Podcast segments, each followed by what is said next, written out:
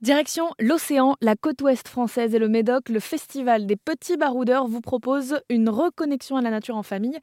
Du 18 au 20 mai, un événement que vous co-organisez. Céline Lacombe, bonjour. Bonjour. C'est quoi l'histoire des petits baroudeurs? En fait, euh, il y a un petit peu moins de 10 ans, il y a 9 ans, avec mon mari, on a, on a décidé de quitter nos jobs euh, salariés. Euh, dans des grands groupes à Paris, un peu le cliché qui s'est beaucoup passé euh, pendant le, confinement, etc. Mais euh, nous, on l'a fait bien avant, donc euh, il y a 9 ans, et on s'est dit, on peut plus rester à Paris. On venait d'avoir deux bébés. On a envie de les élever plus dans la nature et on, on, souhaitait aussi donner du sens à nos métiers, à nos jobs. on se retrouvait plus trop dans ce qu'on faisait.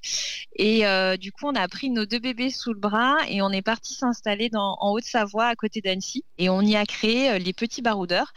C'est à la fois un média, une boutique en ligne et du coup des événements qui sont rajoutés par la suite. Et la mission qu'on se donne aux petits baroudeurs, c'est d'aider les parents à éveiller les enfants à la nature et à l'aventure. Est-ce qu'on a besoin d'apprendre à revivre avec la nature selon vous?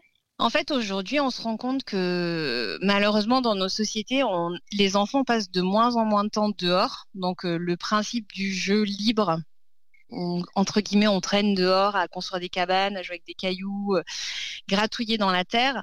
Euh, on le fait de moins en moins, c'est-à-dire que les enfants, euh, et alors je ne l'invente pas, hein, il y a pas mal d'études qui corroborent cela, c'est-à-dire que les enfants passent beaucoup plus de temps à l'intérieur. Ils passent aussi beaucoup plus de temps derrière des écrans.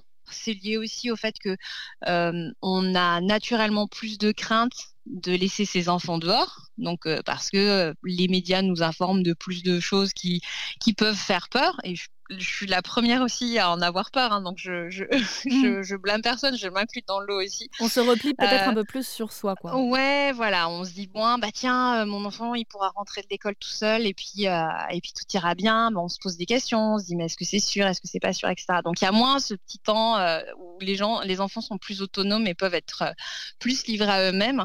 Il y a aussi le fait que finalement, on fait faire plein d'activités à nos enfants et, et c'est tant mieux, c'est génial. Mais d'un autre côté, ça veut dire qu'on a, ils ont tous des emplois du temps qui sont un peu surchargés finalement. Et euh, ça laisse aussi moins de temps, par exemple, j'en sais rien, moi, le mercredi après-midi pour juste euh, jouer dans le jardin ou jouer dans la forêt d'à côté ou jouer dans le champ d'à côté, à, à inventer des jeux. Donc ce principe du jeu libre, du être dehors, il est de moins en moins présent et on se rend compte que ça a des conséquences pour euh, les enfants, que ce soit sur leur santé physique ou leur santé mentale. Et du coup, c'est pas tant qu'il faut réapprendre à, mais c'est qu'en fait, on se rend compte que c'est quand même fondamental et qu'on en a tous besoin de prendre des grands bols d'air et qu'il faut peut-être se prendre par la main pour se dire, allez, euh, on, retente de, cette connexion qui, qui elle est pas loin. Hein. Franchement, on met des enfants dehors, euh, ils trouvent le chemin, hein. ils, savent quoi mmh. faire, ils vont s'éclater.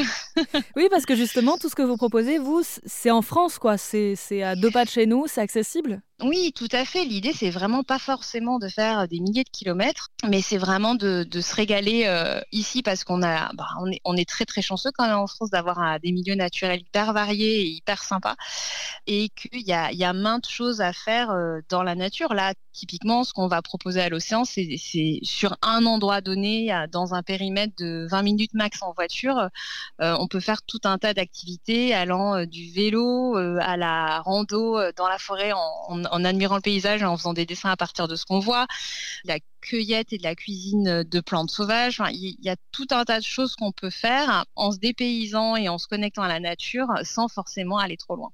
Ça s'appelle donc le Festival des Petits Baroudeurs. Il y a deux éditions cette année. La première en mai à l'océan et la seconde en juillet à la montagne. Mais ça, on vous en parlera un peu plus tard sur RZN Radio. Merci beaucoup Céline Lacombe. Merci à vous.